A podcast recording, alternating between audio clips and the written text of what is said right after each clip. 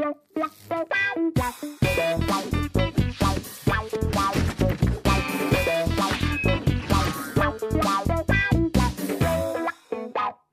kann nur eins aufmachen. Moin Moin, hallo, herzlich willkommen zu einer Nigel-Nagel neuen Ausgabe Almost Daily. Heute in einer großartigen Besetzung. Wir haben Sophia, Larissa, Rockstar und Daniel Schröckert ist da. Herzlich willkommen, schön, dass ihr da seid. Prost. Prost. ja?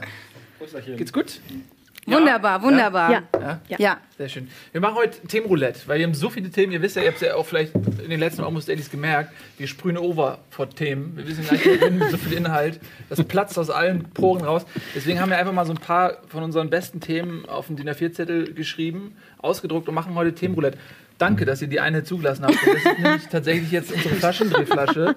Ähm, das funktioniert folgendermaßen: Wir werden diese Flasche drehen. Ihr kennt das vielleicht von früher, wenn man noch so schlüpfrige äh, äh, Prä-Petting-Spiele gemacht hat. Und ähm, das war noch Zeit, oder? Ja, nie, kam nie zum Schuss. Aber ich, ich war so doof, äh, das waren ja so die ersten Flaschen drehen.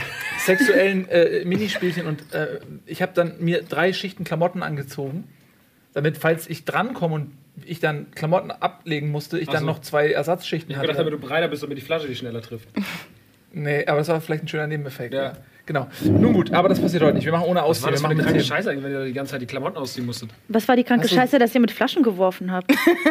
Wem haben wir denn mit Flaschen abgeworfen? Hast du nicht gesagt, er hat so viele Schichten angehabt, damit ihn die Flasche nicht so hat? Nee, dann mit dem Flaschen trifft, Ja. wenn er die dreht, dass er breiter so. ist vom Radius, weißt du? Dass er dann so. Ach Die die Chance, dass es auf mich zeigt, ist größer. Ach so, okay. Ja. Was du schon wieder denkst, du bist ein Sozial. Okay, ich drehe jetzt, ja? Abgeworfen. Also auf wen der Flaschenhals Das macht man in zeigt, Hessen so. Der- ist Der total. Okay, aber ganz kurz, machen wir das dann öfter oder mach, bleibt das bei dem einen Thema dann? Nee, wir machen mehrere Themen. Wir machen gucken, wie lange mehrere, wir okay. Also wenn die Luft raus ist, dann galoppieren wir weiter. Okay. Nice Gerät. Ah. Oh, das sind die Zuschauer. Was wollt ihr denn? Nee, das bist du, Max. Komm, Cool. Ich weiß So. nicht, Liste. Das Hier, ich das ist die Liste. Liste. Enttäuschung, ach ja, da kenne ich viel. Übernatürliche Kräfte, super dumm. Idole und Vorbilder. Vorbilder finde ich ganz gut. Superschurken, nee, was Männer können müssen. Religion. Verschwörung, ausgestorbene soziale Netzwerke, Sammelsucht. Oh, da kann ich natürlich. Das hätte eigentlich eine einzelne Folge sein müssen. Sammelsucht? Ja. Sammelsucht. Mega langweiliges Thema, wenn man nicht Chris sammelt. Gürnt, eben. Sammelst du irgendwas? Nix, gar Thema nichts. beendet. Ja, ist raus. Danke. die Girls. Schwester. Und du hast noch nie mal was irgendwas gesammelt. Nee, Nichts. Skandale Wenn ihr das macht, nichts, gar nicht. Ich sammle gar nichts. Einmal und weggeworfen. Nicht mal Panini oder so. Nein. ich habe wieder gerade ein Klebealbum, nicht. das ist total geil. Pokémon. Star Wars. Aber du musst das schon. du musst dein Thema aussuchen. Du kannst, Ja, kannst okay, dich also Sammelsucht. bisschen Aber wenn ihr. Sammelsucht macht, dann will ich da, will ich da, ähm, will ich da kommen. Du kannst dir das aussuchen. Ja, ich will das aber jetzt nicht machen, wenn die zwei da sitzen und da keine Ahnung haben. Ihr wollt nur von deinen Deine Sneaker Chance, sie erzählen. ruhig zu stellen. Ich mag Vegetarisch nicht. Ähm, ich nehme Idole und Vorbilder. Idole und Vorbilder. Idole und Für? Vorbilder. Wie- Für was? Für 400. Ich fand den gut. Ich hab, Okay, Idole und Bei mir hat er kurz gedauert Ja. und dann war es schlecht. war, war ganz gut jetzt. Ich hoffe dann immer, dass es keiner merkt. Ähm, also, Idole und Vorbilder. Fang mal an. Was, ist, was sind denn für dich, warum das Thema? Was sind für dich Vorbilder? Bin ich ein Vorbild für dich? Nee. Also, ja doch. Bestimmt irgendwann mal. Irgendwann. Ihr wart ja früher tatsächlich alle meine Vorbilder. Als ich noch so klein war und hab Giga geguckt und so Sachen. Gut. Ähm, Aber dann, später bin ich ja. aber Größer geworden als ja, und ihr. Dann hast du gemerkt, dass ist. Ja, das ist eigentlich Blödsinn. Ja, aber was sind denn, erzähl mal, warum Idole und Vorbilder? Das hat so spannend geklungen. Ich wollte einfach mal drüber reden. nehmen wir doch lieber die Ist dein, ist dein Vater ein. Vorbild für dich? Mein Vater ist tatsächlich ein Vorbild für mich. Also nicht als Vater, aber so. Als äh, Kunstfigur. Ja, ist, ist ja, ist ja, mein Papa ist ja Ja, auch ich mag Künstler. dich nicht, aber die Figur, die du verkörperst, finde ich ganz gut. Nee, mein Papa der hat ja so beruflich so ein bisschen äh, den gleichen Weg wie. Also, Ja. ich habe so ein bisschen den Weg meines Vaters eingeschlagen. Ich bin ja dann auch Entertainer geworden. Er ist ja bei Badesalz. Und. Äh, Das kennt man von dem, man kennt es man kennt's bundesweit, aber in Hessen ist das der, der. Schröger kennt Es ist wieder ein Hessending, Schröckert. Ey, also Entschuldigung, wenn man bundesweit Badesalz nicht kennt, ja, mit einem äh, TV-Format, was zur besten Sendezeit in der ARD, wann war es, Montagabend? Was meinen Sie jetzt auch? Ja. Ja, Das war. also das ist, das ist Fernsehgeschichte. Also das hat nichts was mit, also das ist nicht nur Hessen, also Also von mir musst du es nicht rechtfertigen. Alles gut. Aber wie ist denn das, wenn man einen Vater hat, der, nee, der berühmt geil. ist, der berühmt ist und der vor allen Dingen auch äh, immer sehr lustig ist, wenn er quasi äh, im Showmodus ist.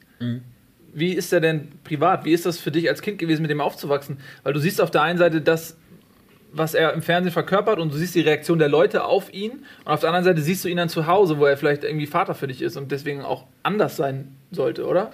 Ja, dadurch, dass, ihn, dass meine Eltern sich relativ früh geschieden haben, habe ich meinen Vater immer nur etappenweise gesehen. Also dieses berühmte alle zwei Wochenenden, äh, also alle zwei Wochen das Wochenende dann und so. Und ähm, da, hast, da kannst du halt als Vater Gas geben. Also du bist halt so in diesem Modus so, ey, ich habe jetzt hier meinen Sohn und jetzt kann ich so 48 Stunden zeigen, ich bin ein geiler Typ. Und danach geht's ja wieder zur Mutter. Und dann bist du halt, das ist eigentlich die, du bist ja in einer, in einer Winning-Situation als Vater, weil du halt einfach kannst halt glänzen. Es gibt geile Geschenke, es gibt geiles Essen, guck die VHS.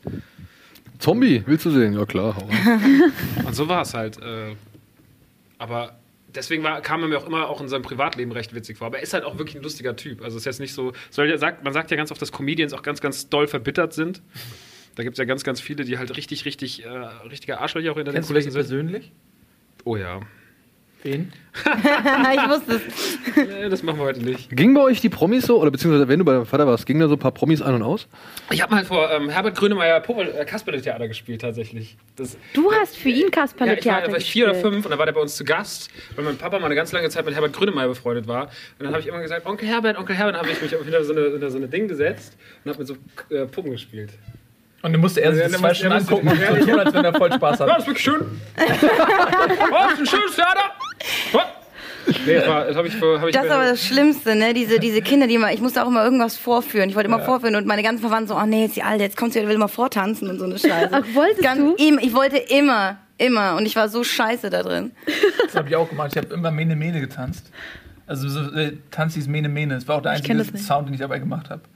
Und ähm, dann irgendwie so Mene Mene. Und das, aber Wie nochmal? Ich kann es mir nicht ganz vorstellen. so mit den Armen so richtig coole Moves, auch mit dem Arsch gewackelt und so, und dann so Mene Mene Mene. Das sah bestimmt Und- mega aus. Es war mega und aber also das Interessante war tatsächlich auch, ich weiß nicht mehr genau, wie ich das empfunden habe, weil äh, irgendwann kommt ja der Punkt, wo es nicht mehr lustig Also die kommen dann, dann machen die Eltern so, ah, wuh, und dann kommt, aber dann hört man ja nicht auf. So, und dann kommt aber irgendwann der Punkt, Kind wo es- man wo so kippt, ja, wo, man, Ja. wo die Eltern auch keinen Bock mehr drauf haben. So. Ja. Wie lösen die das dann auf? Sagen die dann so, nee, ich habe jetzt auch die Schnauze voll? Oder sagen die dann, machen die das irgendwie charmant und sagen sowas so, hey, hast du nicht Lust auf eine Banane jetzt? So ist es, glaube ich, am besten. Ist am besten so, ne? So Ja, ein Affenkind, also- immer die Banane. Was, Ja, oder halt ablenken. Einfach Irgendwie von, ablenken dem, so. einfach von dem Thema, was dir schon langsam fremdschämig wird, ablenken. Ja, bei, bei mir fängt es ja auch jetzt schon langsam an, so, dass dann so ein paar Sachen einfach übertrieben Dein Sohn ist- Ja, ja, zwei. Zwei. Aber trotzdem, der hat halt gewisse Sachen. Wenn er sich da einmal reinversetzt hat und wenn er das richtig geil findet, dann äh, macht er das auch bis zur, bis zur echt, bis zum Erbrechen, ja, bis halt wirklich keinen Bock mehr drauf hast. Wenn du halt nicht irgendwie vorher irgendwo einen Ausstieg findest. So. Meine Mutter hat immer alles so überkrass gefallen. Meine Mutter ist auch bis heute noch, wenn, wenn ich irgendwelche Auftritte habe oder sowas und sie das sieht und sie ist dabei, dann kriegt sie immer Tränen in den Augen. Das ist immer so mega peinlich. Filmt die das dann auch mit so einem alten Camcorder? Nee, aber das, meine Mutter war echt immer ganz schlimm. Auch immer so in der ersten Reihe. Larissa, so wunderschön. Und dann hat sie immer so geweint. Das war immer so mega peinlich. So, Mama, nein. also ist meine Mutter bis heute auch noch. Die gu guckt auch so Snapchat und sowas. Guckt die das jetzt ja? alles. Was? Das guckt Echt? die wahrscheinlich auch. Meine ja. auch. Meine Mutter hat auch das alles ganz Snapchat. krass. Hey, Mom. Hallo, hallo Mom. Sorry für alles. Aber in welchen Sachen war denn dein Papa Vorbild für dich zum Beispiel? Ja, so komplett, was halt dieses ganze Entertainment-Bühnending und sowas angeht. Da war er halt einfach irgendwie, er hatte, also ich muss wirklich sagen, dass ich da Glück hatte, dass ich jetzt nicht so ein, so ein, so ein Bülent Ceylan als Vater hatte, der halt einfach me- mega peinliche Scheiße den ganzen Tag macht. So. Oder ein Chris Toll, wäre ich ein bisschen zu jung für, oder zu alt für. Aber ähm, nee, dass du halt einen Papa hattest, wo du sagst, okay, die haben halt für das, was sie getan haben, extrem gute Comedy gemacht in Deutschland. Also eigentlich so. Die haben schon viel, das ist ja für viele immer noch Kult und so. Und ähm, das ist schon ganz gut, dass man da sich nicht verschämen muss, dass man jetzt so, also dass man lieber der Sohn von einem von Badesalz ist, nicht von einem von Mundstuhl zum Beispiel. Das ist dann, Oh. Ach Mundschuhe komm, Mundstuhl, Mundstuhl haben einfach nur damals, oh, aber was ist denn die Formel? Wir reden ein bisschen hessisch, wir machen ein paar Witze. Ah ja, klar, machen wir noch das Blatt. Das ist, Mundstuhl hat alles kopiert. Ja, ich weiß, dass da- die sagen, aber- Eine sind die, von Mundstuhl. Aber Dragan und alle waren beim ersten Mal schon witzig. ja, Und die waren ja auch, du live waren die auch die wesentlich bestimmt. asozialer als auf ihren CDs oder in ihren Fernsehauftritten. ich mochte die nicht. Das war, aber, das war so ein Family-Ding. Da gab es mal so einen Tag bei der Eintracht. Also ich musste ja mit meinem mein Vater, der hat mal versucht, mich zum Fußballfan zu machen. Das war immer richtig traurig, weil ich einfach, ich hasse Fußball. Ich finde Fußball ist wirklich, ich hab, keine, ich, Entschuldigung, es tut mir super leid, Jungs. Ja, hoffentlich. Ähm, aber ich kann wirklich nichts damit anfangen. Mein Vater ist ja, ist ja die, eigentlich die Eintracht. Also mein Vater ist einfach die verfickte Eintracht. Dein Vater hat auch die Eintracht mit einem richtig guten Sketch berühmt gemacht. Das stimmt. Mein Vater Aber die hat eigentlich Eintracht kann auch sehr gut Comedy. nicht schlecht. Wie Ja, wir zwar mir- jetzt einfach bei dem Thema gerade einfach komplett still sind. Mir, so. mir ist das auch persönlich, Ja? mir ist das, kannst, mach mit der Eintracht, was du willst. Aber mein Vater hat mich immer mit zur Eintracht geschleppt. Und irgendwann, das war die Zeit, als Mundstuhl gerade groß wurde und äh, wir saßen dann in dem Stadion und mein Vater war, ich meine, der hat ja wirklich alles für, diese, für diesen Verein gemacht, so seit er, seit er so groß ist irgendwie. Und dann saßen wir in diesem Stadion und unten sind irgendwie Mundstuhl aufgetreten in der Halbzeit. Dieses Wort klingt einfach nur so. Mundstuhl? Und ähm, während wir da so saßen, das war so Ende, kam so dieser Moderator hin, kam mit seinem Mikro so und sagte ja, das war Mundstuhl, meine Lieben Damen. Und völlig unnötig sagte er einfach so, und da hoffen wir mal, dass sie bald erfolgreicher sind als Badesalz. Und das mitten im Stadion, weißt du, und mein Vater so, du hast recht gesehen, so, aber der war richtig, der, war, der ist aufgestanden, ist, hat mich angekommen, wir gehen. Aber warum kann er denn so. Das war gar nicht so ein schlechter Gag. Also, weil er spielt ja eigentlich darauf an, dass die beiden dieselben Nischen in der Evolution besetzen. Ja, aber du sagst doch nicht, nee, das ist ja kein Gag. Der Moderator Warum? sagt doch einfach nur, hoffentlich sind sie bald erfolgreicher als Badesalz. Was Ja, ist das? Das ist doch kein Gag, das ist nein, einfach nur nein, eine also, fiese er- Aussage. Nee, das erste, die erste Message, die dahinter steckt, ist, Badesalz ist derzeit Das ist wie wenn ich sage, als Mundstuhl. hoffen, hoffentlich ist, ist, ist der YouTube-Kanal von Gina Lisa Lofink bald erfolgreicher als die Rocket Beans. Das ist nichts Nettes. Ja, aber Gina Lisa Lofings YouTube-Kanal ist erfolgreicher als die Rocket Beans. Die hat einen YouTube-Kanal? Ich weiß es nicht. Aber ich wusste wenn- immer nur so er Beans. spritzen lässt den ganzen Tag so. Ja. Hallo Leute, hier bin ich wieder. Die können einen YouPorn-Kanal ja machen. Was? Ja, ja, gut, das stimmt. Du, aber mal ganz kurz nochmal dazu zurück. Ne? Also, Ich dein Vater ist ein Comedian, ne? Man macht ja manchmal auch Gags auf Kosten anderer Leute. Ja. So, und also wie kann er denn so ein Gag, den man dann auch abbekommt? Das so ist ja kein Gag, das ist einfach nur eine fiese Aussage. Wo, wo, ist es für dich ein Gag? Nö. Ja. Was hast du Also für ein nicht, vor allem, Humorverständnis? also nicht, nicht vor allem, wenn ich im Stadion da sitze und ich sehe die beiden Jungs, die eigentlich auf meinem Erbe quasi ihren Erfolg aufbauen. Und du tust noch mega viel für diesen Verein. So- Also man kann es, man kann es auch so. Also mein Pa- pass auf, mein Boris Papa Becker war- ist im Tennisstadion und da tritt jetzt äh, irgendein deutscher Nachwuchstennisspieler auf und der Reporter sagt, ah, hoffen wir mal, dass die bald erfolgreicher sind als Boris Becker. Das sagt man einfach nicht. Was ist das denn für ein Benehmen? ja, aber das ist doch nur. Dem gehört in die Fresse geboxt. Also Alter. zum einen zollt man Respekt für Badesalz, dass die so erfolgreich sind, weil wenn man jemandem was Gutes wünscht und sagt, ich hoffe, du bist bald so erfolgreich wie der, dann Hast du es damals gesagt oder was? Was ist denn das gerade für eine So erfolgreich wie der ist was anderes als erfolgreicher als der. Vor allem dieser Reporter ist kein Comedian, sondern der war halt einfach ein Wichser. Da Der bin ich bei Wichser. Max. Ja, ja, der war absolut Der war einfach ein Wichser. Gut. Offensichtlich bin ich der alleine, äh, alleine in dieser Opposition. Position. Sophia. Ich bin gar nicht dran. Nein, aber wir, wir gehen jetzt hier mal so ein bisschen weiter mit äh, Vorbilder. Wir Muss ich jetzt immer über meine Väter. Eigentlich ist das gerade eher so eine Nee, wir machen hier so rein um. Vorbilder. Hast du ein Vorbild? Nein, ich habe tatsächlich kein Vorbild. Nicht mal jemand, zu dem du aufschaust, oder wo du sagst, ey, das ist auf jeden Fall ein erstrebenswerter, keine Ahnung, Charakter oder sowas? Hört auf mich alle so anzugucken. Was ist mit Nein, weiß nicht. Gorbatschow? Oh ja. Ich, äh, so einen? Fleck hätte ich auch gerne, so wie er. Weil das war doch Gorbatschow mit dem geilen Fleck auf der Stirn. Nee, das ist der mit dem. Wodka. Nein, das ist Eddie. Beides. Ja, aber der, Der der, der Präsident macht Wodka. Fleck war auch nur so ein Modeding, ne? Also den konntest du aufkleben. Der war so aus, Nein. Der war so aus Gummi. Die gab es auch früher zu kaufen in der Sowjetunion und wenn du dachtest, du Ja. möchtest genauso cool sein, konntest du dir so einen Gorbatschow-Fleck immer so Viele haben sich den aufkleben. tätowiert und dann zwei Jahre später ist er in Ungnade gefallen. Das war dann blöd. Und dann kam nackte Kanone. Oh, gut, also du hast keine, kein, weder Vorbilder noch ähm, Idole. Nein, hast du welche? Ja, Schieß los. Meine Eltern tatsächlich. Weil die sind so unterschiedlich. Mein Vater ist so, so überdeutsch. Also so mega korrekt, mega pünktlich, mega präzise, krasses Arbeitstier, äh, super fairer Mensch und so und aber auch recht kühl. Ähm, und meine Mutter ist das krasse Gegenteil. So meine Mutter ist, ah, hallo, ich bin halt hier und sie muss immer alle antatschen und so. Und ich habe so ein bisschen von beiden so das, das rausgezogen und ich versuche immer so sehr äh, präzise zu sein und irgendwie verantwortungsbewusst, was ich nicht bin. Aber ich versuche es, äh, wie mein Vater zu sein, Während du Leute anfasst. während ich Leute anfasse. ja, genau. Ich fasse ihn Eigentlich jetzt präzise genau. an die Brust. Nee, und ich versuche halt auch so wie meine Mutter. Meine Mutter, die geht halt, die ist halt, die philosophiert wahnsinnig gerne. Die ist so, ähm, die versucht immer so das Gute Menschen zu sehen. Die hat null Vorurteile und so. Und da versuche ich so da nach meiner Mama zu gehen und so. Tatsächlich meine Eltern mega gute Vorbilder für mich. Aber ich habe auch, als ich angefangen habe äh, mit diesem ganzen Radio-Ding und so, als ich noch studiert habe, habe ich tatsächlich von jedem einzelnen ähm, Moderator, den ich gesehen habe, die komplette Vita mal durchgelesen und habe genau geguckt, was haben die gemacht, wie sind die da hingekommen, was muss ich machen, um, um ne? Und Porno war ausgeschlossen, deswegen habe ich gesagt, dann mache ich halt irgendwie eine Ausbildung. Machst du Radio? Achso. Radio danach noch. Und so, das ist tatsächlich, aber ich habe immer so temporäre Vorbilder. Genau, also ich könnte jetzt auch nicht sagen, dass ich jemanden habe, den ich jetzt zurzeit als mega Vorbild habe oder der mich das Leben lang so über äh, sehr inspiriert hat. Aber temporär heißt der derzeit, der ist zwar äh, nicht lange angesagt, aber es gibt Ja. immer einen. Ja, wo ich schon sage, so keine Ahnung, Wer wo ist denn derzeit dein Vorbild? Kelly Rowland. Kendrick Lamar. Kelly Rowland. Was? derzeit hätte ich glaube ich tatsächlich gar kein Vorbild Okay. so, aber normalerweise ist es schon so, dass äh, wenn man irgendwo jetzt neu angefangen hat, dass man merkt so, ey, der hat jetzt in irgendwas richtig coole Skills und dass man sich das so als Vorbild nimmt und sagt, so ähnlich möchte ich das später auch können wie er. Ob das jetzt moderieren ist oder zum Beispiel auch malen, weil ich mich jetzt zum Beispiel auch für Kunst und Malen interessiere und so, dann schaue ich mir jetzt einen bestimmten Stil an und denke mir so, okay, in die Richtung möchte ich auch arbeiten und dann arbeite ich so daran. Aber ich sage jetzt nicht, das ist mein großes Idol und ich vergötter den oder hänge mir ein Poster auf. Ich hatte auch nie Poster in meinem Zimmer. Ich auch nicht. so von Boygroups. Nicht mal von Alf? Nicht mal von allen. Ich hatte ein Nein. Poster von Nick Carter, wie er auf einem Delfin reitet. Ich war voll der Backstreet Boys Fan damals. Wirklich jetzt? Ja. Ich auch. Nein. Echt schlimmer. Krass. Ja, es geht. Ich war TikTok. halt so. Ich Aber war neben fetter dran, und neben dran hing. Scarface. Ah, Ja, okay. okay.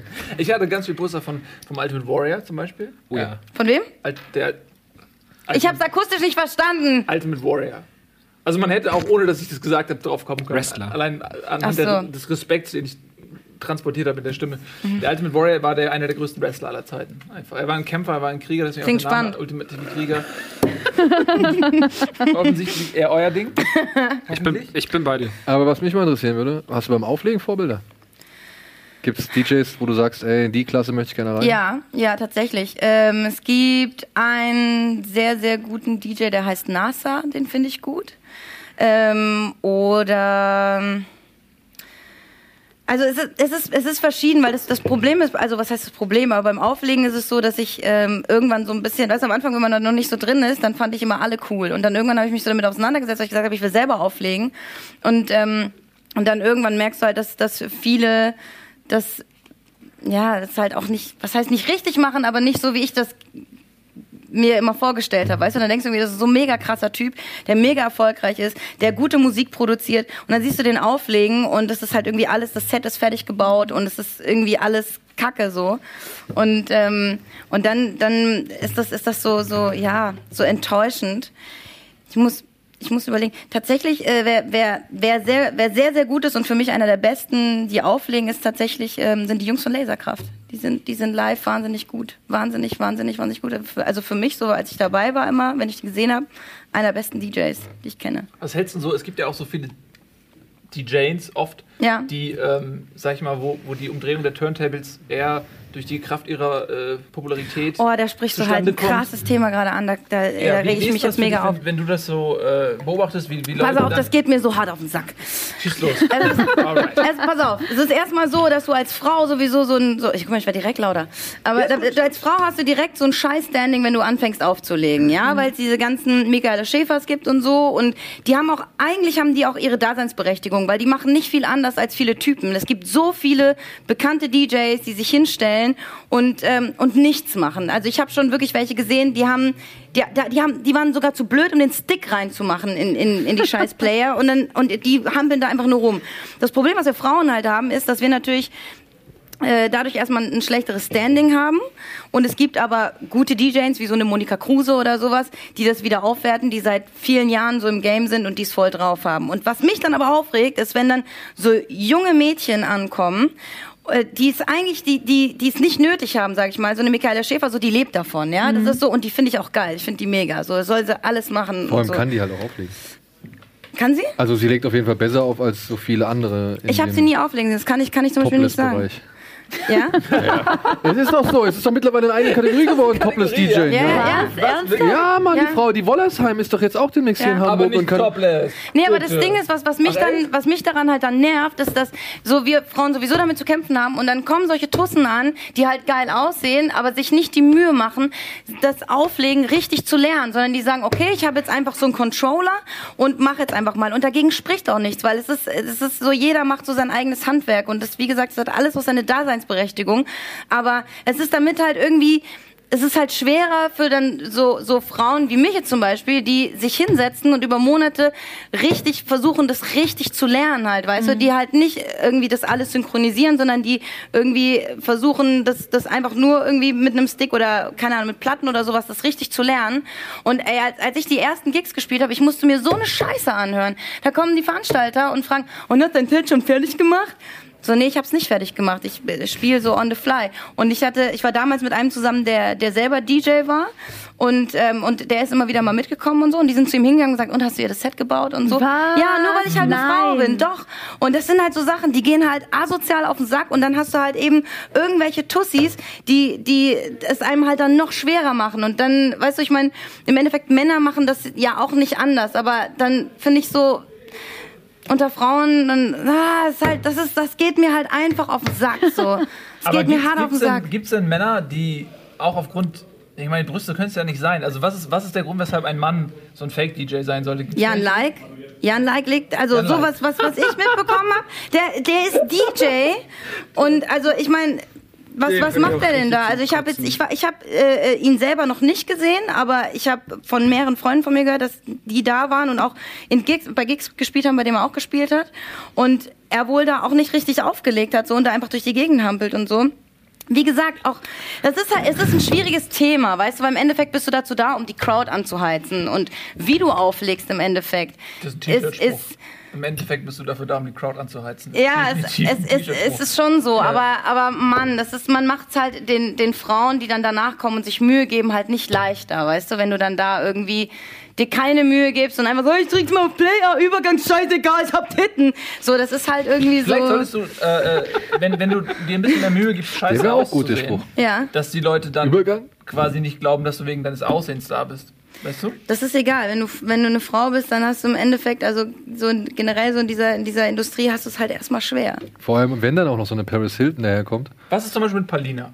So, es Die kann gut auflegen. Kann Palina gut auflegen? Ich, Da, das und da, weiß ich da scheiden sich doch die. Geister, oder? Da haben mir unterschiedliche Leute auch unterschiedliches erzählt. Ja, also, aber das Ding ist, Paulina geht nicht hin und macht genau das gleiche wie jetzt eine Wollersheim oder wer, wer auch so geil war, war Frau Siegel. Die habe ich mal live erlebt. Ja, ja, die habe ich mal live erlebt. Das Was hat die gemacht? Flasche Wodka reingeschraubt und dann, jo. Gucken, was passiert so, ja. Das ist jetzt vielleicht eine Das, üble das heißt Diffamierung, ja nicht, dass aber. das Set grundsätzlich schlecht war. Na doch, das war schlecht. Na gut. Also das war schlecht. Aber ich will auch gar nicht, ich will auch gar nicht behaupten, dass die Frau vielleicht nicht auch mal gute Sets hinkriegt. So. Hm. Aber es gibt halt, ich weiß, man hat es ja bei Frau, Frau Hilton am besten gesehen. Ich meine, das ist dokumentiert, Ich ihr glaub, erster großer DJ-Gig. Das war halt einfach alles von vorne bis hinten irgendwie durchgemixt. Hm. Das war eine CD, die da gelaufen ist, ja. Und sie hat noch nicht mal hingekriegt, irgendwie die Regler richtig hochzufahren oder keine Ahnung, äh, ist dann an die falschen Knöpfe gekommen und es hat sich halt alles scheiße Aber angehört. glaubt ernsthaft irgendjemand, dass äh, ähm, äh, Paris Hilton da ist, um handwerklich gut aufzulegen? Naja, Ja, aber das ist halt nervig, weil damit verkackst du es halt für die anderen DJs quasi, die sich wirklich Mühe geben und die das halt so vielleicht auch wirklich beruflich machen wollen. Weißt du, das ist halt die Scheiße, weil auch gegen zum Beispiel gegen diese, diese Controller, in denen du ähm, quasi auch die Übergänge und so synchronisieren kannst. Das heißt, du, die BPMs stellen sich von alleine ein und du kannst, du musst, was heißt nicht viel machen, aber weniger machen quasi als zum Beispiel mit den C-DJs, bei denen du wirklich Aber selbst dann kannst du dich auf andere Sachen konzentrieren, noch so eine Maschine anschließen und nochmal geile Sounds einspielen, wenn du Auf jeden so Fall. für dich machen lässt. Genau, aber das Problem ist halt daran, dass das entwertet wird, weil solche Leute wie so eine Paris Hilton sich hinstellen und das halt ausnutzen, weißt du, und dann, wenn andere Leute mit, mit, mit zum Beispiel mit so Traktor-Controller oder sowas irgendwie auflegen, dann heißt es, äh, macht ja nichts. und Das ist halt, das ist alles scheiße. Aber was du meintest, so Kerle machen ja im Prinzip das Gleiche. Ich habe gerade, während ihr so erzählt habt, habe ich die ganze Zeit nachgedacht, wo ist denn das Problem, wenn prozentual es genauso viele beschissene Kerle gibt, wie es beschissene Weiber gibt auf dem Mhm. DJ-Markt. So. Und ich glaube, dass das Problem tatsächlich ist, dass es viel weniger Frauen auf diesem Markt gibt und es bei uns Moment, bei uns Weibern jetzt so, Ja. äh, viel mehr auffällt, wenn da jemand beschissen ist und das viel mehr Ja. an die Öffentlichkeit gelangt. Ja, Dass das ja. prozentual vielleicht gar nicht so ein Unterschied Ja. ist. ja, glaube ich auch. ihr seid aber auch jetzt zwei Menschen, die sich damit auseinandersetzen. Ja, und viele Leute setzen sich damit gar nicht so auseinander. die Deswegen, gehen einfach und die in den kriegen Club, nur diese sehen die Titten, hören die. Musik, denken sich, oh, ist cool, Bier kostet 2 Euro, alles klar, ich bin dabei. Aber muss man nicht vielleicht, also ich verstehe diesen Impuls, ja. Hast du das Flair, habt ihr das Flair-Interview gesehen mit unserem äh, äh, Freund Nico? Von, Ich hab's von auswendig gelernt. Habt es gesehen? Also, so, Welches denn das, das, das, Das ist ein episches das Interview. epische Interview. ja, ja. als, als Flair irgendwie versucht klarzumachen in, in äh, fantastischen Monologen, dass äh, quasi nur die Leute, die aus dem Game kommen, ja, also die, die real sind, die wirklich die Scheiße auf der Straße gefressen haben, die dürfen rappen, äh, weil die sind real. Und alle anderen sind Poser, die äh, kopieren die Kacke. Ja, sagt- verkaufen keinen Koks aus aber dem le- Lambo. letztendlich, ich meine, wenn es dafür ein Publikum gibt, ne, muss man sich nicht eher über, über das Vorhandensein des Publikums beschweren, die sich sowas angucken und die das Handwerk und die Kunst dahinter gar nicht verstehen, sondern einfach äh, sich da so eine Plastikkacke angucken. Das ist ja eigentlich dann, wenn es den Markt gibt, wird er bedient. Das ist doch mit allen Sachen so, oder? Aber der Markt wird ja auch teilweise von jemandem gebildet. Also ich weiß noch zu meiner Ja. Zeit, als ich beim Radio war und wenn du dann Songs vorgeschlagen hast bei der Musikredaktion, hieß es so, nehmen wir nicht rein. So, das, wir brauchen was Einfacheres so für die Ja. Leute. Wir wollen das nicht. Wir Ja, wollen nicht komplex Quote sein. Wir haben. wollen nicht. Ja. Du brauchst halt so Musik, die, keine Ahnung, die so Leute hören, die den ganzen Tag auf der Arbeit sitzen und genug von 30 Songs haben. So, da, ja, es hat natürlich auch einen Markt so, aber ich finde, man könnte auch sagen, okay, wir haben auch einen gewissen Bildungsauftrag und Ja, mir als genau. Musikredaktion liegt etwas daran, den Leuten etwas aber mitzugeben. ein Clubbesitzer hat doch keinen Bildungsauftrag. Ja, aber aber, du kannst ein er geiler vielleicht. Club, genau. Es gibt ja auch Clubs, die richtig geile, nur wirklich geile Acts so bei sich Ja, reinlassen. so eine erzieherische Maßnahme. Ja. Also so, das, das ist doch eigentlich total dumm, dass man sagt, äh, das Publikum bestimmt die Qualität, sondern eigentlich, wenn wir sagen, wir wir können wir können das lenken, dann sollten wir die Qualität eigentlich bestimmen und wir sagen, okay, wir wir haben einen gewissen Anspruch an die Wieso? Ich Sachen. meine, du steuerst doch direkt auf Videocracy Ja. zu. Im Prinzip ist der Mensch ein mega faules Ja. Tier und der hat keinen Bock nach irgendwas zu suchen und sich auseinanderzusetzen. Ich meine, ich hocke mich jetzt echt hin und höre mir bei Spotify, keine Ahnung, am Tag mehrere Playlists an, damit ich weiß, so, ah geil, das kann ich mir irgendwo reinziehen und finde ich gut. So, aber es macht doch kein normaler Mensch. Die haben ihre Afterwork Infusion Playlist, die sie dann so. die sie Aber dann ich gebe dir, ich geb dir ja vollkommen recht. Das Problem ist halt nur, dass nicht jeder Mensch so tickt. Und es gibt halt einfach die Leute, die wollen einfach nur rausgehen, freuen sich darauf, irgendwie einen David Guetta-Song zu hören und dann gehen sie wieder nach Hause, nachdem sie irgendwie sich, keine Ahnung, versuchen, ist halt an irgendwelche mit Frauen anzugraben oder halt insofern so viel Alkohol reingezogen haben, bis es halt genug ist. Das ist halt leider aber Dummheit Ich- solltest du doch nicht füttern. Nee, Dummheit muss nicht füttern, aber du musst aber trotzdem irgendwie dafür oder darauf. Also ich, ich will nicht irgendwie gegen eure Meinung argumentieren. Ja? Ihr habt ja vollkommen recht. Ich sehe es ja fast genauso. Nur auf der anderen Seite steht man ja auch da, um die Leute zu bespaßen, um den Leuten einen guten Abend zu bescheren. Und wenn die Leute jetzt sagen, okay, ich möchte aber halt gerade den und den Song hören, auch wenn er vielleicht ausgenudelt ist oder für seine Verhältnisse nicht ausgenudelt ist, ja, dann muss man das halt auch respektieren und vielleicht halt auch dementsprechend hier und da schon den einen oder anderen Kompromiss, wenn du es dann so nennen willst, eingehen. Also Das mache ich zum Beispiel gar nicht. du spielst wenn nur ich das, worauf du Bock hast. Ja. Egal, ob da Leute tanzen oder nicht. Ich, ich guck, also ich schaue schon natürlich so, wie die Stimmung ist. Ne? Wenn ich jetzt merke, okay, ich kann in die Richtung gehen, da stehen die nicht so drauf, ich, ich kann in die Richtung gehen. Also was zum Beispiel immer funktioniert, ist, wenn du Flatbeat spielst, dann weißt du genau, okay, wenn die auf Flatbeat stehen, dann weißt du, welche Sachen du noch spielen kannst. Ne? Und wenn sie es halt nicht feiern, gehst du in eine andere Richtung. Aber ich würde jetzt nicht anfangen, Jean Paul zu spielen oder so. Weil ich würde mich auch eher, also wenn Jean Paul auf einer Party spielt, dann gehe ich nach Hause. du kannst das Oh, Bauernniveau, haben kannst du daran messen, ob die Leute zu gespielt. Jean Paul das zählt abgehen. nicht, da war ich schon betrunken. Ja, siehst du. Aber das ist Aber dann doch. tanze ich nicht, dann gehe ich von der Tanzfläche. Ich würde nicht zu Jean Paul, Ja. ich schwöre dir, ich würde nicht dazu Wenn du tanzen. richtig bepegelt bist. Ich gehe nicht zu Jean Paul auf die Tanzfläche. Sehr sympathisch. Geil. Gut, aber das ist ein interessantes Thema. Eigentlich können wir noch ein bisschen weiter diskutieren, weil ich finde das tatsächlich, das Spannende daran ist ja, äh, ihr macht die Kunst, ja. Also ihr, du, du legst auf, du machst Mucke, du machst Mucke, machst du Mucke?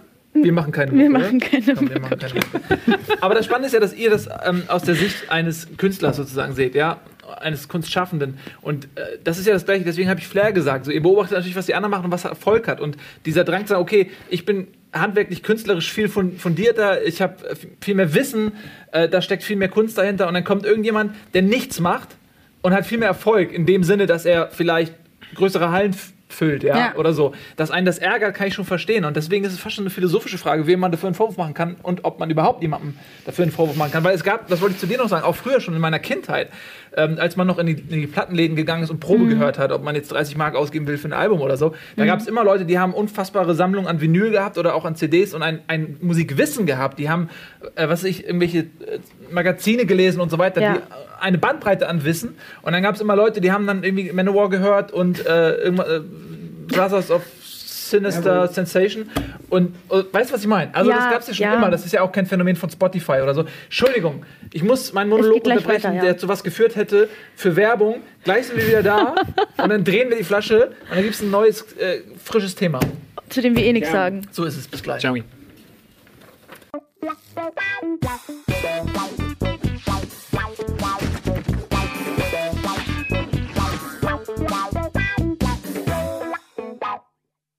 Oh, hier kommen die Willkommen zurück bei Almost Daily. Heute spielen wir Hallo. Themenflaschen Hallo. drehen. Was hast du gesagt? Hallo, habe ich gesagt. Hallo. Das Hallo. klang so quaken. So, Hallo. oh, oh, ah, ah. Das klingt wie der Maulwurf bei Sendung mit der Maus. Begrüßt du Leute immer so enthusiastisch? Irgendwie ist das. Ja, Hauer, Äh, Jeremy. Äh, Freue mich voll, dich zu sehen.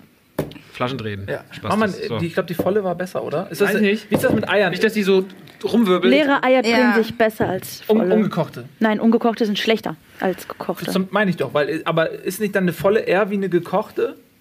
Probieren wir es doch Weil, mal nee, aus. Ich habe keine Ahnung. Probier Na. doch mal aus. Ja, probier mal aus. Dreh jetzt einfach mal eine Flasche. Ja, dreh mal eine Flasche. Nächstes Thema. Oh, Nils. Sehr gut. Ein Äh, Themenfeuerwerk auf Enttäuschung, diesem Papier. übernatürliche Kräfte, Idol bei Superschurken, was Männer könnten müssen. Was, ich finde ja dieses Männer-Frauen-Ding hier ganz interessant, weil wir von der Konstellation her klingt das schon nach Krieg und das ist immer gut. Religion, Verschwörung, ausgeschlossen, gut. äh, Sammeln so schlimmsten Geschenke, Behörden gegen das Hasensnasel. Okay, pass auf, ich bleib dabei. Was. Männer können müssen, was Frauen können müssen. Ich finde das ein sehr interessantes Oh, Thema. oh, oh, ja, und oh, es ist auch oh. mit einer gewissen Explosionskraft ausgestattet. Ja. Ähm, ich finde nämlich, ich finde das total interessant, weil ich glaube, dass wir äh, in, in einer Zeit leben, äh, in der dieses ganze Frauen- und Männerbild und Familienkonstellation total mega. Ähm, dynamisch ist und sich das alles noch nicht so richtig gefunden hat. Ähm, unsere Großeltern kamen aus einer Zeit, da hat man jemanden geheiratet und dann war man mit dem zusammen und dann ist man irgendwann gestorben. Und bei unseren Eltern, die haben auch, glaube ich, dieses Erbe noch mitbekommen, so ein bisschen auch vielleicht so von dieser, von dieser Weltkriegsgeneration, dass man ein bisschen Disziplin hat und tough ist und nicht sofort aufgibt, sobald man irgendwie mal sich streitet und so einen Kram. Ähm, und, und wir sind jetzt quasi Kinder der Emanzipation, aber wir sind auch noch ein Stück weit durch unsere Eltern geprägt, die eben auch dieses traditionelle Familienbild irgendwo noch kennen. Also zumindest bei meinen war das so, bei meinen Eltern. Ich weiß nicht, ihr habt, du hast vorhin gesagt, eure Eltern haben sich Nee, ich bin früh komplett, geschieden. also das war alles komplett Ähm, verwirrt. aber pass auf, ich äh, komme zu einem Ende. Und äh, was ich so interessant finde, ist, dass wir dabei sind, ein neues Familienbild, ein neues Beziehungsbild auch zu definieren, weil wir eben jetzt diese Aufgabe haben, mit dieser Emanzipation und mit den ganzen Umbrüchen und Revolutionen in diesem Thema irgendwas anzufangen, was bestand, beständig ist. Ja. Ja, und äh, ich finde, dass es eine große Herausforderung ist, der ich mich auch im Alltag häufiger ausgesetzt sehe, zu sehen, ey, ähm, ja, wa- was, was für ein Mannsbild ist, was ist man eigentlich so? Was, was, was für ein Mann ist man? Was wird von einem erwartet? Was wird von der Frau erwartet? Gibt es überhaupt noch Rollen? Macht jeder alles? Oder fällt man, sobald man ein Kind kriegt, irgendwie doch in alte Bilder zurück, weil es einfach praktisch ist? Solche Sachen. Ich finde es Ja. sehr interessant. Ähm, Larissa, du bist eine emanzipierte Frau. Ja, will ich schon sagen. Ich, ich finde halt, ich finde das- dieses, das ist ein super interessantes Thema, weil ich, so, es wird meiner Meinung nach auch den Männern sehr, von denen sehr, sehr viel verlangt tatsächlich. Also ähm, auf der einen Seite ist Endlich es sagt's mal. ja, aber es, es ist halt so, weil es Männer und Frauen sind nun mal unterschiedlich und Frauen gehören an den Herd. Nein, Quatsch. Sagt die, überhaupt nicht kochen kann, die nicht mal Toast machen kann. Nein, nein, nein, finde ich nicht. Ähm, nee, aber es ist schon so, dass, dass trotzdem ja auch irgendwo wir äh, äh, auch erwarten, dass der Typ halt irgendwo schon selbstständig ist. Äh, viele Frauen ich zähle mich da nicht dazu, aber, ähm, aber viele Frauen erwarten dann auch, dass der Typ ein, irgendwie ein geregeltes Einkommen hat, dass er irgendwie mit beiden Beinen im Leben steht und so und äh, vielleicht auch mehr verdient als die Frau. Es gibt genug Frauen, die so sind. Auf der anderen Seite sollen die Männer aber, ich würde auch vielleicht sagen, entgegen äh, äh, ihr- ihre, ihres, ähm, ihres Wesens auch mega einfühlsam sein müssen Total, und total ja. auf die Frau eingehen müssen und so. Und ich bin halt der Meinung, dass das vielleicht bei den meisten einfach gar nicht geht. Frauen sind einfach einfühlsamer als Männer. Es gibt auch Männer, da verschiebt sich das wieder. Es gibt Männer, die sind sehr einfühlsam, andere gar nicht. Aber ich würde tatsächlich sagen, dass da viel, viel von denen verlangt wird. Meiner Meinung nach. Also von den Frauen auch. Aber, oder? Vielen Dank. Wir können diese Diskussion an dieser Stelle beenden. Das Sind wir uns eigentlich- einig geworden? Ja, aber es ist, aber es ist, ich meine, es ist ja schon so. Also im Endeffekt, wir sind in, jetzt gerade in so einer Welt, in der der Mann wirklich sehr, sehr viel machen muss und einfach viel erwartet wird. Ich habe das Gefühl, es ne? ist aber auf beiden Seiten so. Ich finde momentan bekriegen sich die teilweise so super unnötig mit diesen Frau-Mann-Unterschieden und wer muss was schaffen und du musst als Frau irgendwie genauso irgendwie die coole Familienmutter sein, die Ja. für den Kerl da ist und Voll. Karriere macht und alles und genauso ungerecht finde ich es aber auch, dass wie, vor allem das mit dieser äh, Empathie, die Kerle immer ausstrahlen müssen, obwohl sie nebenbei halt nach außen tough und lustig, vor allem Ja. lustig und mit. Humor und mit Ja. allem sein. Ja. Das, als, verstehe das zu viel. als Frau Nee, ich, Weißt du, was ganz interessant ist? Ich habe mal mir eine Studie Ach so, ich hab's durchgelesen. jetzt gerafft. Oh Nils, das hat so lange gedauert. herzlich willkommen. Das war so eine Studie, da haben sie ähm, Paare in ein Taxi gesetzt ähm, und die sollten äh, da irgendwo hinfahren und die wussten halt nicht, dass der Taxifahrer zu dieser Studie gehört hat. Und dann hat dieser Taxifahrer angefangen, sich mit denen zu unterhalten und hat irgendwas erzählt mit, äh, was für ein neues Auto er sich jetzt holen möchte und dass er aber jetzt auch Eheprobleme hat und so. Und später haben die, die Paare gefragt, was dieser Taxifahrer denen erzählt hat. Und es war tatsächlich so, dass die Männer auf, diesem, auf dieser ganzen Autoinfo, dieses ganze Theoretische geblieben sind und die Frauen haben sich das ganze Emotionale gemerkt. Das finde ich ganz interessant tatsächlich. Aber ich bin da auch bei dir, dass es auch, dass von den Frauen noch viel verlangt wird, weil tatsächlich ist es auch da so, dass man als Frau immer noch sich rechtfertigen muss, wenn man sagt, ich möchte später weiterarbeiten. Und dann ja, aber kannst du das Kind nicht in die Kita? Warum rede ich sächsisch? Ähm, aber warum muss das Kind jetzt irgendwie dann in die, in die Kita stecken und so und keine Ahnung was? Also ich hatte das auch tatsächlich mit, mit, mit mehreren Ex-Freunden, das, äh, das Thema, wenn, wenn man dann irgendwann über Kinder philosophiert hat und so weiter, obwohl das überhaupt noch nicht annähernd in Sichtweite war, aber irgendwann kommen wir aufs Thema. So, ja, aber wieso willst du denn dann weiterarbeiten? Bleib doch erstmal zu Hause. Fick dich! Bleib du doch zu Hause! Was soll denn das? So, und, und das ist echt so dieses, Ja. dieses, ne?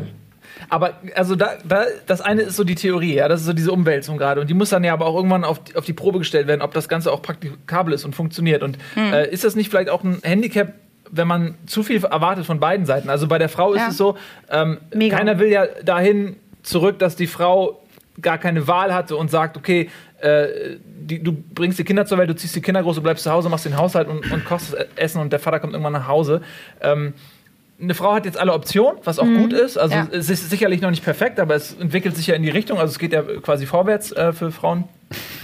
Und das heißt aber natürlich auch, dass man eine Optionsvielfalt auf einmal hat, dass man sich entscheiden muss, dass man vielleicht auch Wertigkeiten setzt, die gar nicht aus praktischen Beweggründen sind, sondern eher aus historischen, dass man zum Beispiel sagt, ich habe keinen Bock, Hausfrau und Mutter zu sein, weil das so negativ behaftet ist, weil das gegen diese äh, vorwärtsdenkende, äh, diesen Zeitgeist verstößt, Ja. der mir gerade quasi von emanzipierten Frauen irgendwie aufgebürdet wird. Äh, bei Männern ist es so, man macht Karriere, man will trotzdem, also man muss Geld verdienen, man hat trotzdem auch diesen, diesen Druck, dieses Selbstverständnis, dass man auch Versorger ist, muss aber gleichzeitig auch ganz viel zu Hause machen, im Haushalt machen, in der Kindererziehung machen. Man muss quasi ganz viele Aufgabengebiete mit übernehmen. Ja. Und das ist auf einmal auch eine ganz andere Belastung für beide Seiten, ähm, die vielleicht auch dazu führt, dass eine Beziehung so drunter leidet, dass sie kaputt geht. Und dann ist es ja wiederum kontraproduktiv. Ja. Es war, es war am Ende, habe ich ein bisschen ein Fragezeichen rangesetzt, damit du die Diskussion Aber zum Beispiel eine. Freundin von mir hat auch immer schon gesagt, mit der ich zusammen studiert und die hat immer gesagt, so sie will jetzt noch ein paar Jahre arbeiten, aber danach will sie Mutter sein, so und sie will zu Hause bleiben. Und die hat sich so viel Scheißdreck anhören müssen, weil natürlich alle Freundinnen gesagt haben, was, wie kannst du denn, musst es irgendwie dein eigenes Geld verdienen und so. Oh, dass es da und, und, und dann habe ich auch, so ich bin auch so erzogen und meine Mutter hat immer zu mir gesagt, sei immer selbstständig und sei- lass, mach dich niemals abhängig von einem Kerl. Und das ist bei mir Ja. so behaftet geblieben und so. Aber trotzdem habe ich total verstehen können, wenn sie halt sagt, ey, das ist mein Ding, so, das ist halt mein Mutterding. Aber hat sie das gewollt oder hat sie das, weil das die wollte das, das war ihr, die hatte da auch keinen Freund oder so. Also das war einfach, weil sie gesagt hat, sie will irgendwann Mami sein. So. Weil ich hatte das irgendwann mal, dass ich so vor, vor vielen Jahren, saß mir, 2010 war das, saß mit einer alten Schulfreundin zusammen am Tisch, die ist genau, die ist einen Tag jünger als ich. Und ähm, also die ist jetzt auch 32. Und die war damals halt, wann war das ja? 2010, sechs Jahre her, da waren wir 26. Und dann saß sie so da und wir sind halt ja, wir sind ja im Rottgau groß geworden, also mitten auf dem Land. Und da hast du halt diese, "Ey, da hast du einen Karnevalsverein, da hast die Leute, kennst alle. Und ähm, das, ich bin da eh immer außen vor gewesen, weil ich bin ganz anders groß geworden. Ich hatte nur eine, im Endeffekt bin ich sehr 80 Prozent meiner Zeit, 90 Prozent meiner Zeit bei meiner Mutter groß geworden. Bin eh ganz mit einer anderen Form von Emanzipation groß geworden, weil ich habe gesehen, wie meine Mutter alles gemacht hat. So bis heute sehe ich meine Mutter strugglen. Und deswegen habe ich da eh ein ganz anderes äh, Grundverständnis für was Frauen, Männer und sowas angeht bei der ganzen Geschichte. Aber bei ihr war es so, wir waren abends weg und dann saß sie so danach und hat dann irgendwie ein Weinchen gesoffen und dann saß sie so am Tisch und war wirklich so, ja, ich finde keinen und das ist alles scheiße und ich muss und ihre beste Freundin hat jetzt schon das zweite Kind irgendwie geworfen und sie, sie fühlte sich gesellschaftlich unter Druck gesetzt, aber sie wollte Also das jetzt gar die, nicht. die 26, damals ja, damals 26-Jährige. 26 Und du hast wirklich gemerkt, die hat Panik so. Und ich saß so gegenüber und war genauso alt und war so, Alter, was redest du so? Fühlst du dich dann dafür bereit? Nein, eigentlich fühle ich mich nicht bereit. Dann hör auf, die Scheiße zu sagen. Nein, aber alle hier im Umfeld, meine Eltern haben auch Das schon ist aber gefragt. manchmal gar nicht so leicht. Bei mir, der Vater ist zum Beispiel tatsächlich so, dass er in Telefonaten häufiger mal sagt, so, na, wie sieht's aus? Ist nicht langsam mal Zeit für Kinder kriegen, so nach dem Motto. Wo Ich mir dann auch denke, so, da sehe ich mich momentan noch nicht. Ja, die wollen El Nee, ich weiß, Enkelkinder haben. Ja, doch ja. klar. So, aber äh, ja, und meine Mom ist das exakte Gegenteil. Für meine Mom steht Ausbildung. Äh, Deswegen bin ich da manchmal auch echt ein bisschen verwirrt, was da so Prio hat. Weil meine Mom ist das exakte Gegenteil. Meine Mom ist so Uni fertig machen, selbstständig sein, so genauso wie bei dir. Und Ja. du musst komplett unabhängig sein vom Kerl. Bau dir erstmal dein Ding auf und dann kannst du dich um Beziehungen und Familie kümmern. Mein Dad sagt immer, Familie ist Priority first und das, der Rest wird schon irgendwie klappen. Und so das beides so übereinander zu vereinen, weil die beide natürlich ihre Erwartungen haben und keiner geht auch einen Schritt zurück so, weil die ihre eigenen Erfahrungen halt jeweils auch gemacht haben. Der eine mit der Familie, der andere mit der Selbstständigkeit. Und ja, die sind da ein bisschen confusing. Und letzten Endes denke ich mir, aber wozu diese ganzen Erwartungen momentan ändert sich dieses ganze Beziehungsbild, finde ich auch so mega. Also einerseits natürlich in dieses Negative mit dieser Unverbindlichkeit, die momentan auch ähm, keine Ahnung, alle möglichen jetzt auch Dating-Plattformen äh, und unsere Generation so mit sich bringt. Schröckert was? ja, Schröckert hat gerade irgendjemanden nach rechts geswiped, habe ich gesehen. Ja. Na, war ich das? Das hoffe ich. Nach rechts ist nämlich ein Like. so haben wir das Ich auch sehe das immer nur bei dir. Nein, aber wegen Ich finde Selbstständigkeit. find, ja. das ist ein total interessanter Punkt. Alter. Diese, also wir sind ja irgendwie auch diese Unverbindlichkeitsgeneration, ne? Und Ja. das geht ja auch so ein bisschen damit einher, dass alles, was anstrengend ist, das, da hat man dann nicht so Bock drauf. Man gibt schnell auf und denkt sich, ich widme mich etwas anderem, was mich jetzt nicht so anstrengt. Aber ist das cool? Nee, aber das, nee, ich sage, ich bewerte das ja noch gar nicht. Ich sage nur, dass ich ein bisschen das Gefühl habe, dass, dass vielleicht ähm, die Hemmschwelle, etwas zu beenden, nicht viel mehr so geringer groß geworden ist, weil du weißt, dass der Markt so groß ist und du so leicht was Neues finden kannst. Ja, und auch weil, weil uns so viele Optionen gegeben werden und uns aber auch suggeriert wird, dass man alles erreichen kann im Leben. Und jede Werbung ist nur noch auf Lifestyle und auf, auf, auf äh, Mhm. Abenteuerlust ausgelegt, mit Freunden rumhängen. Und egal welches Produkt ist völlig austauschbar. Alles ist dasselbe Lebensgefühl, was einem irgendwie vermittelt wird. Und ähm, Ja. äh, das ist vielleicht auch, so- also weil alle Leute bestätigen einem, die länger in einer Beziehung sind, du fragst, hey, was ist, da, was ist euer Geheimnis? Und dann sagen alle, ja, Arbeit, Disziplin oder so. Ja, ist so, ist und, so. und sind Ja. wir überhaupt noch bereit dazu, das zu investieren? So. Und du kannst auch, glaube ich, kaum, also es ist immer noch nicht so wirklich ähm, gesellschaftlich anerkannt zu sagen, ey, ich bin zufrieden allein oder so, wie es jetzt irgendwie ist. Also ich finde, es ist immer noch ein sehr großer Beziehungswahn, egal ob man die Beziehung jetzt unverbindlich führt mit jemandem oder halt äh, wirklich was Festes eingeht. Aber ich glaube, bei uns in der Gesellschaft ist immer noch sehr stark verankert, dass du letztendlich nur auf dieses eine Ziel zusteuerst, dass du mit irgendwann jemandem irgendwie zusammen bist, egal in welcher Form oder wie locker oder wie ernsthaft Okay. das auch ist. Also so kommt es mir teilweise vor, das ist, was du jetzt, was an, anhand deines Beispiels von Werbung und so weiter, also es geht ja eigentlich im Endeffekt meistens immer um, um Konsum ein, eigentlich. Ja, das ist fast um- so ein Konsumverhalten. aber das halt dann miteinander, ja. Und Ja. Ähm, das dann irgendwie, das ist so diese, dieses Idealmodell und alle anderen, die wir noch abgreifen können, sind auch cool. Also, dass man wirklich glaubt, das erstrebenswerteste Ziel ist es bloß nicht allein zu sterben. Ich habe eher das Gefühl, dass es gerade so hip ist, so, äh, so Affären zu haben und dieses, ich habe was mit dem, ja, ich habe jetzt mit denen allen gleichzeitig geschrieben und ich bin auf Tinder, ich habe morgen fünf Tinder-Dates gleichzeitig und mal gucken, für wie. So, ich habe eher das, War das das. Bülent Schiller? Ne? ich hab morgen fünf für den Mann. Ja, nee, aber ich habe ich hab eher tatsächlich das Gefühl, dass das so, so hip geworden ist und so selbstverständlich ist, dass man mit, mit 900 Leuten gleichzeitig was am Laufen hat, Ja, ehrlich gesagt. aber in dem was, was das ich auch, Vermeiden von Einsamkeit im Prinzip. Ich glaube, darauf du, du ich lenkst ja quasi nur von der Einsamkeit ab, Ja. mit der du dich vielleicht auseinandersetzen musst, ja, Ja. indem du halt von mir aus dann halt 15 Mädels am Abend triffst oder, oder Aber das ist wieder, das wird dir doch auch wieder durch diese ganze Serienkacke suggeriert, dass du in einer Beziehung sein musst und alles muss immer toll sein. Die wird nie gesagt so, hey, du musst alleine auf dich selber klarkommen. Du musst auch mal einen Tag zu Hause sitzen und damit klarkommen, dass du Gedanken hast. Du musst nicht die ganze Zeit auf Partys gehen und dich damit ablenken, mit irgendwelchen Leuten rumzuvögeln. Ja. So, und ich habe das Gefühl, es können total viele Menschen, würden es einfach nicht mit sich selbst überleben, eine Woche allein mit sich selbst zu sein. Ja, das ist krass, weil Ja. ich zum Beispiel seit drei Jahren alleine bin und ich habe einen kompletten Haushalt, den ich alleine verwalte und sowas. Und das ist immer so, wenn du Leute triffst, dann sagst du, ja, das geht doch gar nicht. Und auch Freunde wirklich, die trennen sich nach fünf Jahren aus einer Beziehung, in der sie nicht glücklich waren und die können kein Wort, die sind sofort auf Tinder, "Äh, ich muss wieder, muss wieder, wieder, halt mal die Fresse, setz dich doch mal hin und mach doch erstmal deine Wäsche. So, also, du musst doch erstmal dich selber, du, musst doch erstmal anfangen, du musst dich doch erstmal anfangen zu sortieren und wieder runterzufahren. So, und du kannst, wenn, ey, wenn du jemanden triffst, wo du sagst, so, ey, mega geil, das passt einfach wie die Faust aufs Auge, dann ist es so. Aber dieses zwanghafte danach suchen, ich muss jetzt jemanden finden, das kotzt mich seit Jahren an. Und ich habe so viele Freunde ge- gehabt, die lange mit jemandem zusammen waren, die einfach danach in Beziehungen waren, die einfach todesunglücklich waren, weil es halt einfach gerade schnell gepasst hat, irgendwie. Und nicht, wo man gesagt hat, so, ja, der ist es oder die ist es, Alter. Das sind so, das ist so, mit dem kann ich alt werden.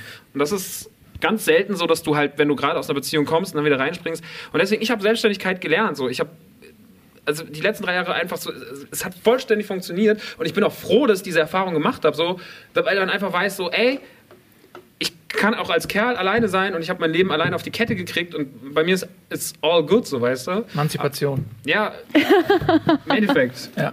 Ich finde den Punkt ganz interessant, weil ich finde auch, wenn du, äh, also der, der richtig, also oft suchen Leute was, ja, die haben ein, einen, ein Loch in sich und suchen jemanden, mit dem sie das stopfen können.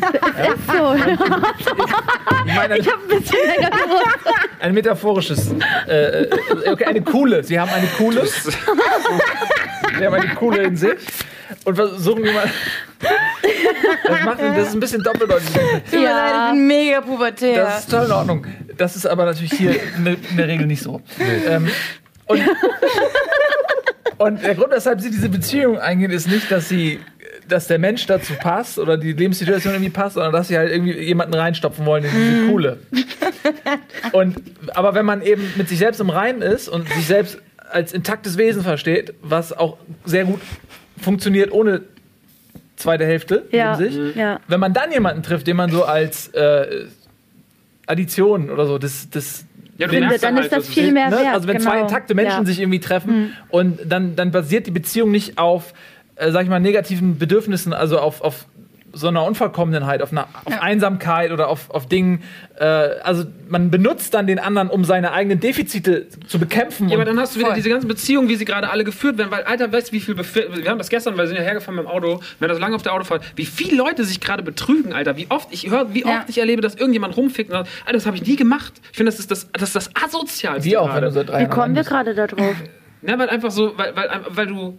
wie Weil man in seiner? Beziehung sich man- ja, sowieso wenn- unvollkommen fühlt und es nicht die richtige Ja, Person du- für einen ist, man alles andere nebenbei trotzdem noch Ja, ausprobieren will. Schluss. Achso, okay, jetzt Ja, aber dass Leute zum Beispiel einfach nur zusammen sind, weil sie nicht alleine sein können, Ja. aber gleichzeitig sich nicht daran, dass ihnen das, was sie haben, eigentlich gar nicht reicht und dass sie dann abends rumziehen, dass sie dann tindern, dass sie dann irgendwelche Allen ficken, das machst, das Ja. gehört sich nicht. Oh, das habe ich aber auch schon mal gehabt, dass ich, ähm, als ich Tinder hatte, hatte, so, äh, dass ich da tatsächlich Freunde von mir immer gefunden habe, wo ich genau wusste, dass die eine Freundin haben. Ja, ich ertrag's nicht. Ich, ich, ohne Scheiß, da können die ausrasten bei dem Thema. Ich, das ist so furchtbar. Es ist so furchtbar und ich verstehe es nicht. Und ich glaube halt tatsächlich auch, das ist eben auch so genauso wie, wie, wie, wie Max gerade auch sagt. So, das ist halt einfach, oder wie du auch gerade gesagt hast, dass die halt einfach nicht, nicht, ähm, die haben Defizite und weil ich finde halt einfach, weißt du, sich so zu, zu verlieben ist ja einfach. Ich finde, es ist nicht schwer. Verliebt sich recht schnell.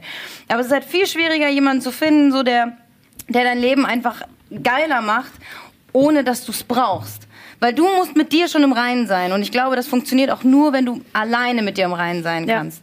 Und dann kannst du eine gesunde Beziehung irgendwie eingehen. Aber nicht, wenn du sagst, irgendwas stimmt bei mir nicht, ich kann nicht alleine sein, ich brauche den jetzt und ich brauche mal jemanden, der mir sagt, wie toll ich bin und immer jemand, der mich umarmt und ich kann nicht alleine einschlafen, weil ich brauche dann immer jemanden und so. Sowas so ertrage ich einfach nicht. So, also mega, mega anstrengend tatsächlich. Und dann auch dieses, das, das, die, die Leute, die dann aus diesen Beziehungen nicht rauskommen, weil sie sagen, ja, ich kann halt nicht alleine sein, das ist, Oh, das ist so traurig. Das ist asozial. einfach nur traurig. Das ist so asozial den anderen Leuten gegenüber, weil man vor allem denkt, so jetzt sind wir ja auch keine Anfang 20 mehr. Ja. Nein. Nee. ja, aber es ist, weißt du, wir sind, wir sind halt keine Anfang 20 mehr, sondern es ist halt einfach auch so, dass wir, wir wahrscheinlich mit Leuten zusammen sind, die Ende 20 sind, Anfang 30, Mitte 30 und, ähm, und wir, wir ähm, vergeuden deren Zeit auch. Das finde ich so das Asoziale. Also ich, ich kenne auch Leute, ein, ein, ein Kumpel von mir, der eine Freundin hat und der sagt so, ich werde mit der nicht alt. Ja, und dabei kann sie nicht verlassen, weil er, weil er nicht alleine sein kann. Und die Alte denkt halt so, okay, irgendwann werden die halt heiraten und ich weiß halt genau, nee, sie Ja, wird halt und ihr wird das aber auch nicht klar, dass er, also wie, Sie weiß das, aber sie will es halt nicht, sie was will es halt nicht wahrhaben. Ich glaube, dass das auch sehr viele Leute ignorieren, dass sie eigentlich ahnen. Also eigentlich, also wenn man. Ich bin auf jeden Fall jemand, der eigentlich immer sehr so empathisch ist, was so was solche Situationen angeht. Und ich glaube, ich habe, wenn, wenn mir das in meinem Leben passiert ist, habe ich es immer gespürt. Wenn ich wo irgendwas, irgendwas passiert. Und ich glaube, Ja. wenn du mit jemandem lang zusammen bist, dann muss der extrem dumm sein, gefühlsmäßig, ein Kühl, dass du das nicht oder er checkst, will dass es nicht wahrhaben. Ja, will es nicht deswegen wahrhaben. ist, es, deswegen ist die Sache Ja. so. Die Leute wollen das einfach nicht wahrhaben. Ja. Vielleicht kennen Das- sie auch nichts Besseres. Also wenn du äh, nie jemanden hattest, der dir wirklich Liebe Ja, aber was hast du denn gezeigt da für ein hat. Selbstwertgefühl, wenn du sagst, ja, ich dulde, dass das Äh, passiert? ja, Alter, ein wenn ich geringes. Ja, aber, Ja, genau, ein aber geringes. das, da Aber muss man ja nicht immer selbst dran schuld sein. So, wenn man es von Haus aus so zum Beispiel ganz schlecht mitbekommen hat mit Selbstwertgefühl oder du in der Schule früher Probleme hattest, dann Ja, wenn du müsste groß man an geworden sich bist, selber Ich glaube, man arbeiten. sollte aber sich trotzdem immer genug wert sein, dass man sagt, ich lasse mich nicht Ja, aber da, natürlich sollte man das, aber das ändert ja nichts an dem Zustand, dass es vielleicht Leute gibt, bei denen das eben nicht so ist. Ja? Äh, Leute, die äh, ein Elternhaus gewohnt sind, wo es vielleicht viel Streit gab, Ja. die gar nicht äh, wissen, wie Liebe vermittelt wird, die gar, gar keine intakte Beziehung jemals vorgelebt bekommen Genau, haben, genau das, wissen ja. gar nicht, wie das funktioniert und was du erwarten kannst und ähm, dass das vielleicht zu wenig ist, was sie bekommen. Ähm, und äh, wir reden gerade über so zwei Sachen, weil ich finde, ähm, Mhm. was wir eben auch gesagt haben, dieses ist auch mein subjektives Gefühl, dass super viele Leute einfach fremdvögeln. Ja. Also ich kenne von so vielen Leuten Geschichten, aber die auch der auch der und du hast irgendwann das Gefühl, fuck, ich sehe nur noch Bescheißer überall. Ja. Also ich sehe, ich kenne glaube ich mehr Beziehungen, wo ich weiß, oh, der eine hat den anderen beschissen und die hat den beschissen, als ich intakte Beziehungen kenne. Also ich soll, will euch keine Angst machen.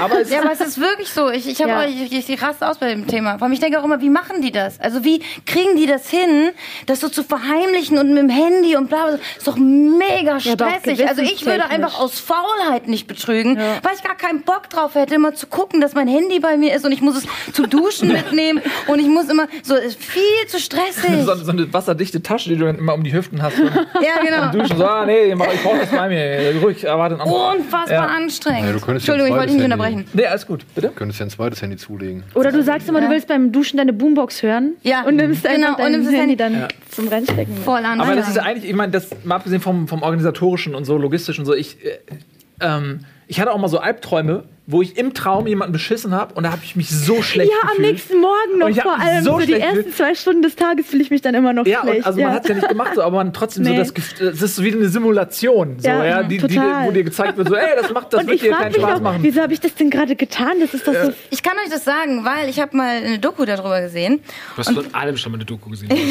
Und zwar, da ging es nämlich um, den, um warum, also warum wir träumen und so. Und ähm, das ist, also ich schließe das jetzt einfach mal draus. Und da hieß es, wa- warum wir manchmal so Albträume haben, ist, weil ähm, die, die sagen halt, das kommt äh, wirklich von, von unseren Vorfahren, dass wir uns so auf ähm, schwierige Situationen vorbereitet haben, auf Krieg Ach, oder was auf, weißt krass. du, wilde Tiere, was weiß ich, so auf den Extremfall. Und das ist wie so, ich mache jetzt mal für die Rocket Beans äh, äh, zu sehr wie ein Videospiel, auf dem du quasi dich di- so trainierst. Und das machst du in deinem Kopf. Also du trainierst quasi für den Das Tutorial Ernstfall. quasi. Und, äh, und so, vielleicht hat das ja was damit zu tun. Aber Ich apropos trainiere mich für den Vorfahren. Ernstfall, meine Frau zu betrügen. Ne? Ja, nee, Nein, aber generell, aber- dass du, aber dass dein du Albträume hast, dass du Aber schlimme Dinge vor- erlebst, weil damit du, das kann ja irgendwas anderes auch sein, dass, aber da, dass du schlimme Dinge erfährst, damit du selber gerüsteter und abgehärteter bist sozusagen. Dann müssen die die ganze Zeit fremdgehen, aber echt sch- beschissen Schlaf haben. Oder? Nee, die haben einfach ein scheiß Gewissen. Ja, genau, das sind so. einfach Arschlöcher. Aber kurz wegen Vorfahren wollte ich mal fragen. Und zwar hatte ich neulich einen Artikel gelesen, woher das Ganze mit der Monogamie so bei Menschen tendenziell quasi kommen könnte. Und im Prinzip gibt es die Theorie, dass das früher eben so war, weil es ähm, die Überlebenswahrscheinlichkeit war größer, wenn du nur mit einer Person was hattest, als wenn du mit vielen was hattest und zum Beispiel dir Krankheiten einfangen konntest. Dass das ursprünglich von da kam. Und dass es im Prinzip ja sein könnte, dass der Mensch überhaupt nicht so ein heftig monogames Wesen ist, wie uns das jetzt im letzten Jahrhundert zum Beispiel oder die letzten paar Jahrhunderte so vorgegaukelt wurde oder wird, weil im Prinzip sind wir davon jetzt los. Wir haben ein bestimmtes, die meisten, Verständnis von Hygiene und was weiß ich. Und diese Krankheitsgeschichte spielt jetzt nicht mehr so eine große Rolle. Sodass Wir haben Ja, aber viele, viele Ja, wir Leute, haben- ja, viele Leute nutzen das, glaube ich, Ja. als Ausrede. Weißt du, wenn dann irgendwie Leute, ich habe das schon so oft gerade von so. Leuten ja erfahren oder von Leuten gehört, die jemanden betrogen haben und gesagt, ja, aber vielleicht sind wir Menschen gar nicht dafür gemacht. Dann geh keine verfickte Beziehung ja, aber ein. dann, aber dann so, kannst du dich trennen und dein Ding machen. So. Genau. Das ist ja gar kein Problem. Genau. Das Problem da ist ja dann das. Vorgaukeln. Ich finde das dann auch völlig wertfrei. Nee, ich meinte ja, aber das naja. Nein, guck mal, ich finde, nein, nein, pass auf, äh, äh, nicht, dass du, du unterbrich mich nicht im, im, im Ja, okay. in, oder nachher denkst du, dass, das, dass ich was anderes sagen wollte, als ich sagen wollte. Was ich sagen wollte, ist, dass keine Wertung drin ist, was man für sich selbst bevorzugt.